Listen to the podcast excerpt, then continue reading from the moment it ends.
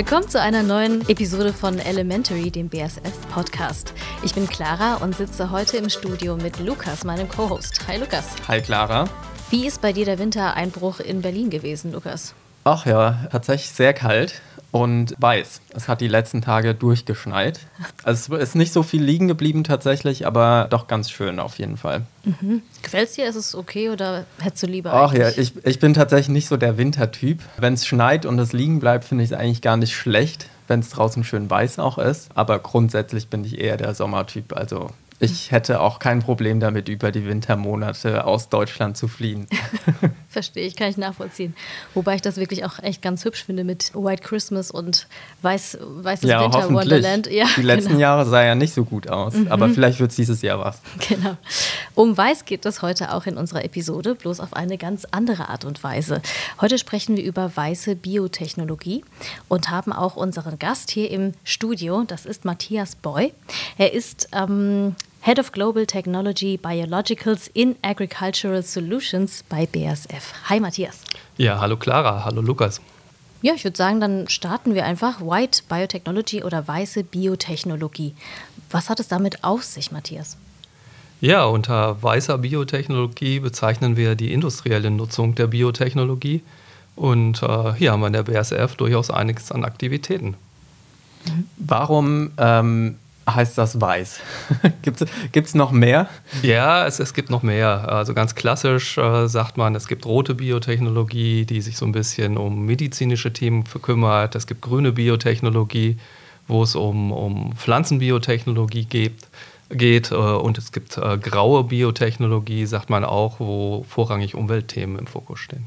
Also man hat dem im Prinzip so als Label Farben gegeben, um sie voneinander abzugrenzen. Ja, und ich finde das ganz gut, was die Sache recht einfach macht. Mhm. Und was kann man sich denn darunter vorstellen? Also weiße Biotechnologie, du sagst Biotechnologie, vielleicht sagt es einem oder dem anderen in unserer Hörerschaft gar nicht so viel. Was kann man sich darunter vorstellen? Ja, bei der weißen oder industriellen Biotechnologie nutzen wir äh, Mikroorganismen oder Enzyme, also Teile von Mikroorganismen, um industrielle Verfahren auszuüben und im industriellen Maßstab neue Produkte zu, äh, herzustellen. Mhm. Und was sind so Anwendungsbeispiele? Also was kann man sich da vorstellen an dem, was dann wirklich kaufbar oder von Kunden nutzbar ist? Ganz klassisch ging es natürlich los, was wir ja alle kennen, das ist Wein, das ist Bier, das ist fermentiertes Essen, äh, Lebensmittel da hat das Ganze seinen Ursprung gehabt und, und mittlerweile haben wir ein ganz, ganz weites Spektrum. Also Enzyme in unseren Waschmitteln zum Beispiel, äh, Vitamine, äh, irgendwelche Aminosäuren, die in Lebensmitteln eingesetzt werden als Geschmacksverstärker. Ganz, ganz viel, also in vielen Bereichen unseres Lebens. Geruchsstoffe, äh, Geschmacksstoffe, alles Mögliche wird mittlerweile. Du hast uns ja tatsächlich sogar ein äh, sehr stark vergrößertes Modell eines Enzyms mitgebracht. Ähm, vielleicht kannst du noch mal ganz kurz erklären, wir haben wir es hier gerade in der Hand, äh, auf den Bildern kann man das dann auch sehen. Ähm, was ist das genau und kann man, ist sowas dann tatsächlich schon Biotechnologie? Ja, also das, was ich mitgebracht habe, ist eine sogenannte Amylase. Das mhm. ist ein äh, Enzym, welches Stärke spaltet und, und wird bei jedem Brauprozess äh, spielt die Amylase eine Rolle. Äh, und, und sie spaltet halt die Stärke, die aus der Gerste kommt, in kleinere Einheiten, damit nachher die äh, Mikroorganismen, die Hefe zum Brauen, diese Stärke in Alkohol umsetzen kann. Das heißt, weiße Biotechnologie heißt dann, wir, also sowas stellen wir her auf industrieller Basis. Die Stärke im Brauprozess kommt aus der Gerste selber, die ist da mhm. sozusagen mhm. schon drin. Und diese Produkte, also was, was kann man denn zur Historie denn sagen? Weil wahrscheinlich ist diese Technologie, wird ja schon ganz lange dran geforscht. Was ist denn so, oder wie kann man denn sagen, wie lange gibt es das schon und wo sind wir gerade im Forschungsprozess? Also, dass wirklich industriell Biotechnologie genutzt wird, äh, hat seinen Ursprung äh, in dem Moment, als die Forscher entdeckt haben, was Mikroorganismen sind. Die konnte man lange nicht sehen und, und man hatte da Phänomene, die konnte man nicht so genau erklären. Aber seit äh, der Forscher oder die Forscher entdeckt haben, was sind wirklich Mikroorganismen. Seitdem wird äh, Biotechnologie auch industriell genutzt. Und du hast jetzt gerade gesagt, es ist nichts Neues, aber es ist eine Alternative zu konventionellen Herstellungsverfahren, oder? für viele Produkte ist es eine Alternative und das äh, Spektrum, was man biotechnologisch herstellen kann, wird immer, immer breiter. Äh, je mehr Fortschritt die Forschung macht, je mehr Möglichkeiten wir haben, äh, ich sage mal, unsere Werkzeuge, biotechnologischen Werkzeuge zu entwickeln. Äh, es gibt aber auch noch Bereiche, wo Biotech bis jetzt noch keine Rolle spielt. Was ist denn der Vorteil, wenn man sowas auf äh, Biotechnologiebasis äh, herstellt oder entwickelt im Vergleich jetzt zu konventionellen Arten der industriellen Herstellung? Biotechnologie ist an und für sich eine sehr, sehr milde Synthesemethode, sehr nachhaltig. Wir mhm. nutzen in der Regel nachwachsende Rohstoffe, Zucker, Öle werden biotechnologisch umgesetzt. Das Ganze erfolgt bei relativ niedrigen Temperaturen. In der Regel nutzen wir keine organischen Lösungsmittel, sondern sind in wässrigen Systemen unterwegs. Also in Summe ist es eine sehr, sehr nachhaltige Technologie.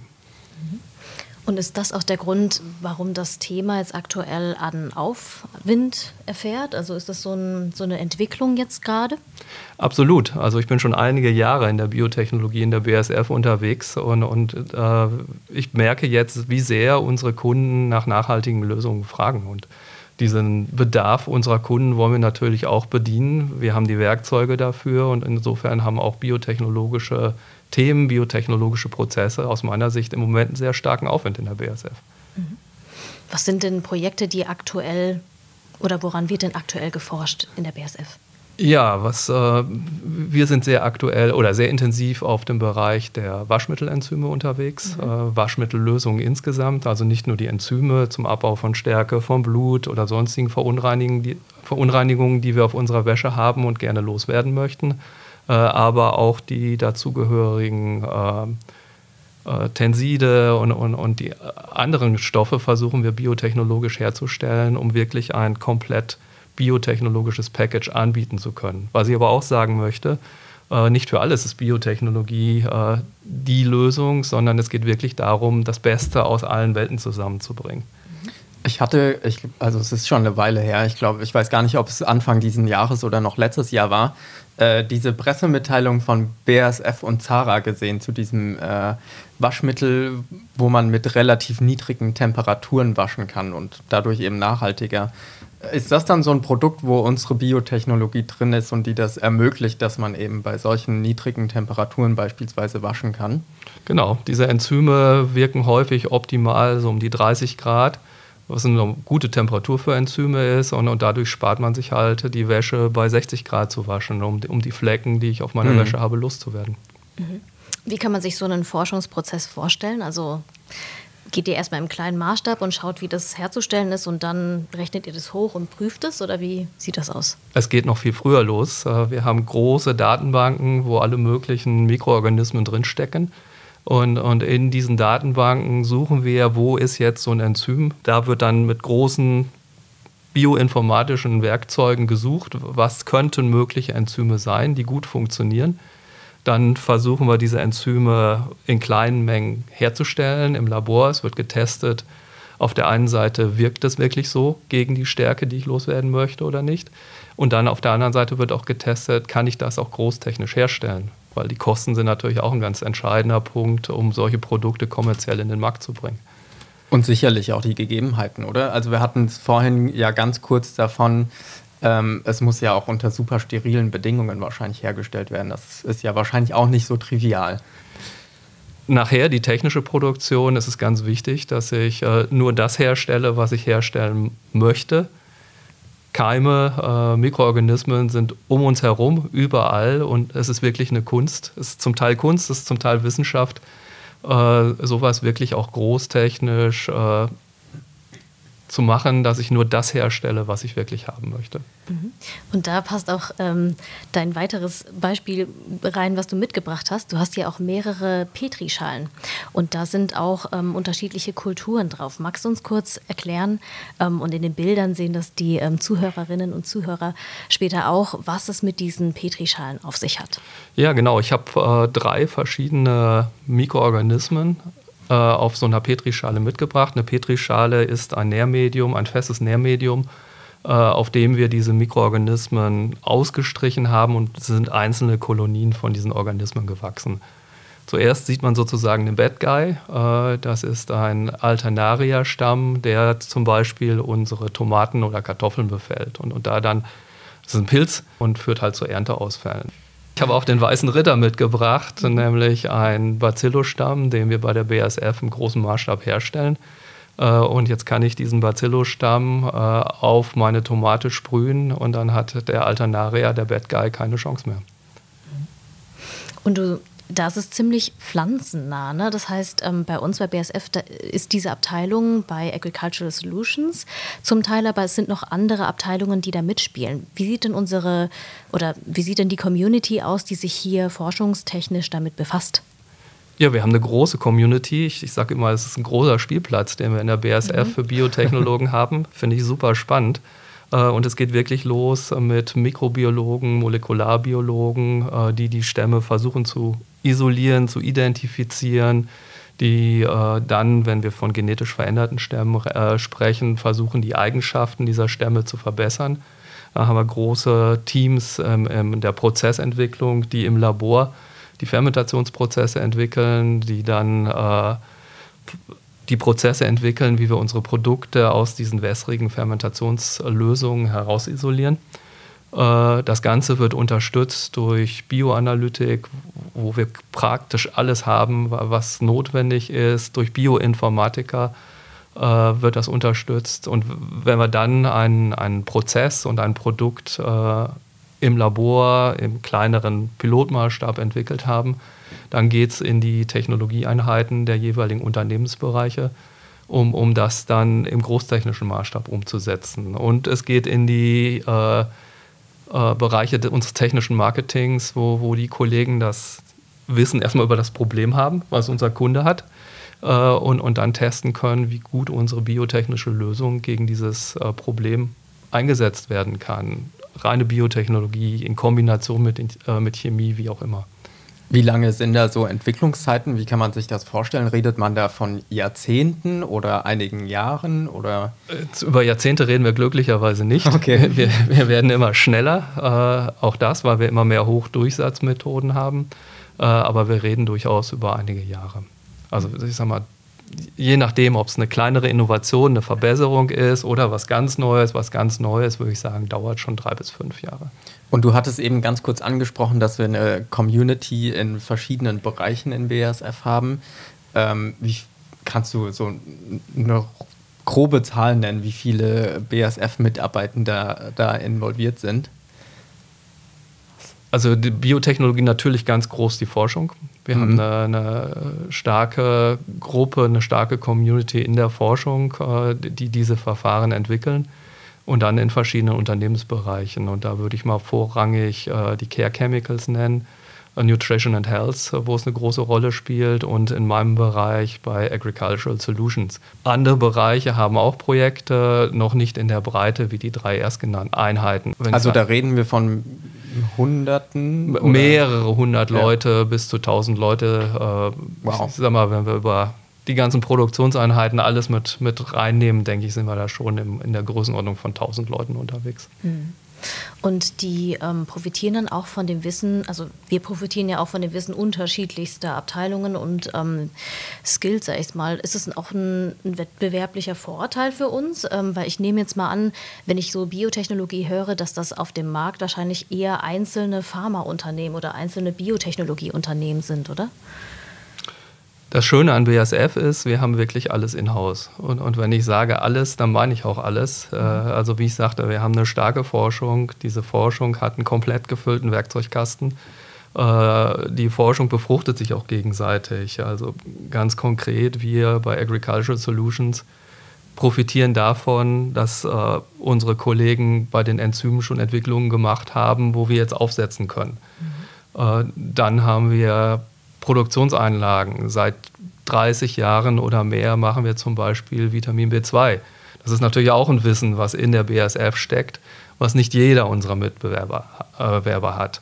Und, und ähm, so haben wir wirklich ein starkes Netzwerk und, und, und mir fällt wenig ein, was wir in der BASF nicht selber haben, was wir nicht selber können, was nicht heißt, dass wir nicht auch extern gucken, äh, sei es äh, akademische Partner oder andere Partner, äh, mit denen wir dann zusammenarbeiten, werden wir sehen, das ist ein Vorteil, dass die irgendwas können, irgendwas wissen, wo wir noch nicht so gut sind. Und wir sind natürlich äh, stark daran interessiert, gemeinsam mit denen was zu entwickeln und zu lernen. Ich möchte nochmal zu dem ganzen Thema Herausforderungen kommen. Ähm, jetzt noch gar nicht irgendwie auf Politik oder Gesellschaft bezogen, sondern du meinst eben, man kann heutzutage auch noch nicht alles irgendwie im Rahmen von Biotechnologie herstellen. Warum nicht? Äh, also was, was sind da die Herausforderungen, wo wir aktuell dran arbeiten, die vielleicht noch gelöst werden müssen, damit man da mehr machen kann?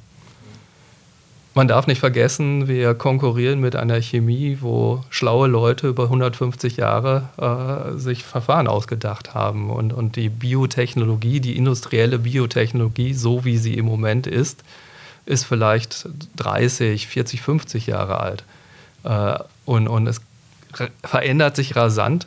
Äh, aber äh, die Methoden sind noch nicht so ausgefuchst äh, und, und, und wir sind einfach noch nicht so weit. Und äh, wir haben hier in Ludwigshafen, wenn man aus dem Fenster sieht, eine große Produktionslandschaft äh, mit existierenden Anlagen und der Biotechnologie sind wir im Moment dabei, Schritt für Schritt eigene Anlagen aufzubauen äh, für die Prozesse und, und das ist natürlich eine Herausforderung. Machen wir uns damit irgendwie innerhalb von BSF eigentlich selbst Konkurrenz? Ich finde diese Konkurrenz nicht, so ja, ja, nein, ich, ich finde diese Art von Konkurrenz genau richtig, weil äh, es ist in der BSF geht es ja nicht darum, dass wir eine Technologie bevorzugen, sondern wir wollen die beste ja. Lösung finden. Mhm. Ob das jetzt Biotechnologie ist, ob das Chemie ist, das ist erstmal zweitrangig, sondern wir wollen die beste Lösung, um für unseren Kunden die beste Lösung liefern zu können. Hast du das Gefühl, dass es auf Kundenseite da irgendwie Vorbehalte gegenüber Biotechnologie gibt? Ähm, oder wird das angenommen sehr gut? Ich würde es eher andersrum im Moment sehen. Äh, auf Kundenseite haben wir eine starke Nachfrage nach nachhaltigen Produkten. Sustainability mhm. ist das englische Stichwort. Und, und da hat die Biotechnologie häufig Lösungen, äh, die die Chemie nicht so ohne weiteres liefern kann. Und, und insofern äh, erklärt das, diese Nachfrage auf Kundenseite, für mich im Moment so sehr den Schwung, den die Biotechnologie in den letzten Jahren aufgenommen hat. Was ist denn der Nachhaltigkeitsaspekt so für nochmal im Detail erklärt? Wie ich es eben schon sagte, wir äh, verwenden in der Biotechnologie in der Regel nachwachsende Rohstoffe. Mhm.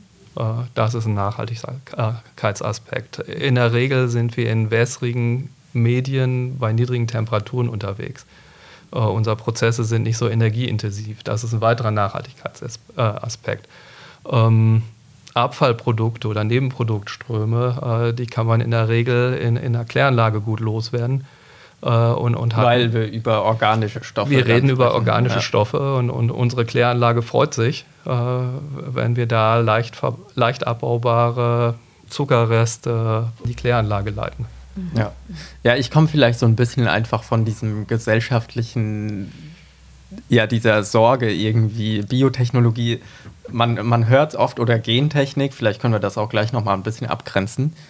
Ähm, wird ja oft irgendwie als äh, künstlich oder, ja, oder nicht so natürlich einfach wahrgenommen. Es ja. klangen viele Sachen an, so es hat irgendwie mit dem Essen zu tun oder mit ähm, Geruchsstoffen, also was an den Körper kommt. Ähm, Gibt es da so Kritik oder besorgte Stimmen auch aus der Gesellschaft? Natürlich gibt es Vorbehalte. Äh, ich, ich, ich sage mal, rote Biotechnologie, um da nochmal ein Beispiel zu machen, äh, im, im Rahmen der, der Covid-Impfung Rote Biotechnologie medizinische, medizinische ja. Biotechnologie mhm. im, Rahmen der Covid-Impfung ist, glaube ich, relativ weit akzeptiert in der Gesellschaft. Und, und ähm, Mittlerweile, wobei man da ja auch sagen muss, da gab es ja auch echt große Vorbehalte irgendwie am Anfang. Äh, es gab große Diskussionen, ja. äh, aber ich, ich, denke, im Großen und Ganzen ist es eine akzeptierte Technologie, äh, sowas einzusetzen, um, um unsere Gesundheit wiederherzustellen oder zu fördern. Ähm, bei weißer Biotechnologie ganz besonders, wenn wir über die Verwendung von gentechnisch veränderten Mikroorganismen reden, äh, gibt es sicherlich noch Vorbehalte. Und ich denke, da äh, haben wir sicherlich Aufklärungsbedarf auf der einen Seite. Auf der anderen Seite wünsche ich mir da wirklich eine wissenschaftlich fundierte Debatte, äh, wo Fakten zählen und weniger Meinung. Vielleicht können wir das nochmal ganz kurz äh, abgrenzen, weil es jetzt eben aufkam, Thema Biotechnologie und Gentechnik. Das geht miteinander einher oder sind das zwei verschiedene Felder? Es geht nicht zwangsläufig miteinander okay. einher. Also wenn ich, äh, ich hatte eben das Beispiel gebracht, äh, dieses Pflanzenschutzproduktes, was gegen diesen Schadpilz wirkt. Ja. Das ist keine Gentechnik, sondern wir stellen Mikroorganismen her, die in der Natur so, wie wir sie herstellen, gefunden worden sind. Mhm. Ähm, natürlich gibt es Prozesse, wo wir zur Produktionssteigerung die Mikroorganismen so verändern, dass sie mehr von den gewünschten Produkten machen, als sie in der Natur machen würden. Da nutzen wir gentechnologische Methoden, um bessere Produzenten herzustellen, was aber nicht heißt, dass ich äh, diese gentechnische Veränderung nachher in meinem Produkt wiederfinden kann. Ja. Mhm. Oder muss. Ja. Also oft bezieht sich die gentechnische Veränderung einfach quasi auf den Organismus, der das Produkt herstellt. Ja, das Produkt das, ist das genau. Identische. Da, ja. da, ist kein mhm. Unterschied. Das ist genau das gleiche Produkt. Ein Vitamin B2 ist ein Vitamin B2, egal wo es herkommt. Ja. Mhm.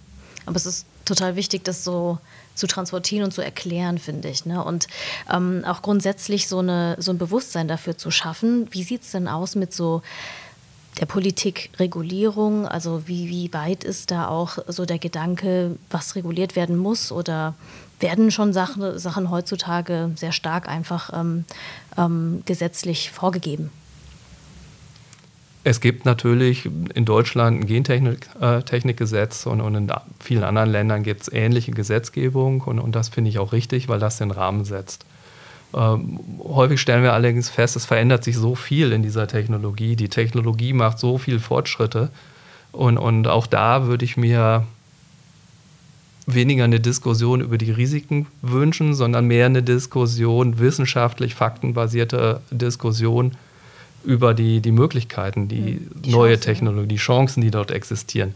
Da, das würde ich mir mehr wünschen. Äh, und und äh, dass die, die regulatorische Landschaft, äh, die Diskussion auch in der Öffentlichkeit einfach Schritt hält mit dem, was, was sich technologisch entwickelt. Du hast in unserem Vorgespräch gesagt, dass du super viel auch rumreist und in verschiedenen Regionen unterwegs bist.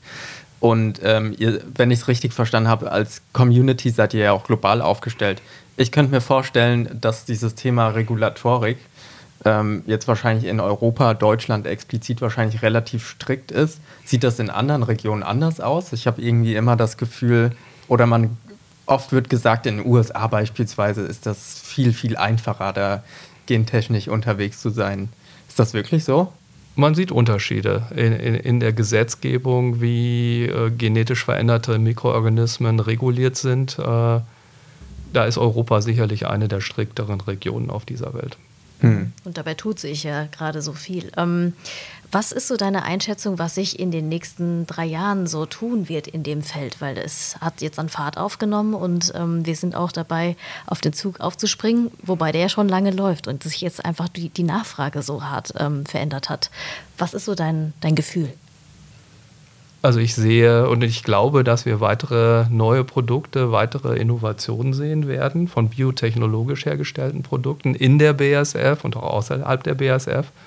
Und, und äh, was ich super spannend finde, ist, äh, die BASF zieht mit. Und, und wir sind im Moment dabei, äh, eine Fermentationsanlage in Kundl in Österreich in Betrieb zu nehmen, äh, wo wir Waschmittelenzyme herstellen. Und wir sind äh, im Moment dabei, äh, eine neue Fermentationsanlage hier in Ludwigshafen zu bauen, die dann äh, im zweiten Halbjahr 2025 in Betrieb gehen soll für fermentativ hergestellte Produkte im Pflanzenschutzbereich. Und, und, und das sind Entwicklungen, das zeigt mir, dass, dass wir als BASF wirklich an diese Technologie glauben und auch bereit sind, das Geld in die Hand zu nehmen, um in Stahl und Eisen zu investieren. Das heißt großes Potenzial für die Zukunft auch. Ich hoffe doch, ja. Wie, wie, sieht das eigentlich mit den Wettbewerbern da aus? Sind, hast du das Gefühl, wir sind da gut aufgestellt ähm, und in einer guten Marktposition oder noch eher ein relativ kleiner Player am Markt? Wir sind ein größerer Player, als wir wahrgenommen werden. Okay. Äh, also ja, wir, wir also, werden als ja. The Chemical Company wahrgenommen und, und äh, wir werden nie The Biochemical Company. Ja, ich muss auch sagen, also für Clara und mich war das auch völlig neu, das Thema irgendwie. Vorher, also es gefühlt ist das in der öffentlichen Wahrnehmung fast gar nicht. Nein, ich, ich würde sagen, wir sind kein kleiner Player. Wir okay. sind ein relevanter Player. Ähm, und, und wir arbeiten daran, dass entsprechend des Marktbedarfs äh, dieses, diese Technologie auch, auch äh, in der BASF größer wird. Mhm. Extrem spannend. Man hört auch schon deine Begeisterung raus, Matthias. Ähm, wir machen es meistens so, dass wir am Ende unserer Episode nochmal kurz auf unseren Gast ähm, eingehen. Und äh, du bist ja schon relativ lange bei BASF. Ich glaube, dieses Jahr auch 25 Jahre. Stimmt das? Äh, Oder ich, zum ersten, ersten zum kommenden Jahres werde ich mein 25-jähriges Dienstjubiläum feiern. Ein Vierteljahrhundert. Ja. Krass. Ähm, du beschäftigst dich dann auch schon länger mit dem Thema weiße Biotechnologie oder hattest du vorher was ganz anderes gemacht bei BASF? Nee, von den 25 Jahren habe ich 21 Jahre, würde ich sagen, weiße Biotechnologie gemacht. Äh, ich bin wirklich begeistert von der Technologie und, und bin auch sehr erfreut, welch, welchen Schwung wir im Moment in der ganzen Geschichte haben. War allerdings auch ein paar Jahre außerhalb der weißen Biotechnologie tätig, was auch ganz spannende Themen waren. Äh, war zwei Jahre Betriebsleiter hier in Ludwigshafen, äh, war für einen Standort in Frankreich zuständig als, als Technologe äh, hatte mal ein Engineering-Team, das in den USA gesessen hat. Also das waren auch alles wirklich spannende Tätigkeiten, die ich hatte. Da hast du ja die Entwicklung um weiße Biotechnologie echt voll Pike mitbekommen. Auf, ja. ja, und, und äh, ich muss sagen, es ist noch eine verschworene Community. Also äh, mit vielen Leuten, mit denen ich angefangen habe, die, die sind immer noch dabei und die sind immer noch äh, wirklich committed. On fire. On ja. fire, genau. Kurze Zwischenfrage für diejenigen, die vielleicht sich denken, das würde ich auch gerne mal machen. Was ist denn so der Einstieg? Was studiert man denn für sowas? Wir brauchen viele verschiedene äh, Ausbildungen. Also angefangen natürlich Mikrobiologen, Molekularbiologen, aber auch äh, Bioinformatiker, Bioanalytiker, äh, Bioprozessingenieure. Äh, es ist ganz, ganz breit, weil, weil das Arbeitsgebiet auch so unglaublich breit ist. Und, und, und äh, wir freuen uns über jeden, der Interesse hat, das Team zu verstärken. Und das heißt, was, was hast du studiert? ich bin äh, Verfahrenstechnik habe ich studiert mhm. und um, im Bereich Biotechnologie promoviert. Ah ja. Und das heißt, als du damals angefangen hast, wusstest du auch schon, in welche Richtung du gehen würdest? Ähm, oder kam das dann irgendwie, als du dann bereits gearbeitet hast? Nee, das hat sich während meines Studiums entwickelt. Ah ja. Also während meines Studiums bin ich in die Richtung gegangen. Eigentlich wollte ich Luft- und Raumfahrttechnik machen. Oh, Jetzt was ganz, ganz anderes. Auch nicht schlecht. Und, und äh, ja, also seit ich hier in der BSF angefangen bin, war das immer ein Schwerpunkt und immer ein Ding, was ich gerne gemacht habe und wo ich immer noch Spaß Spannend. dran habe.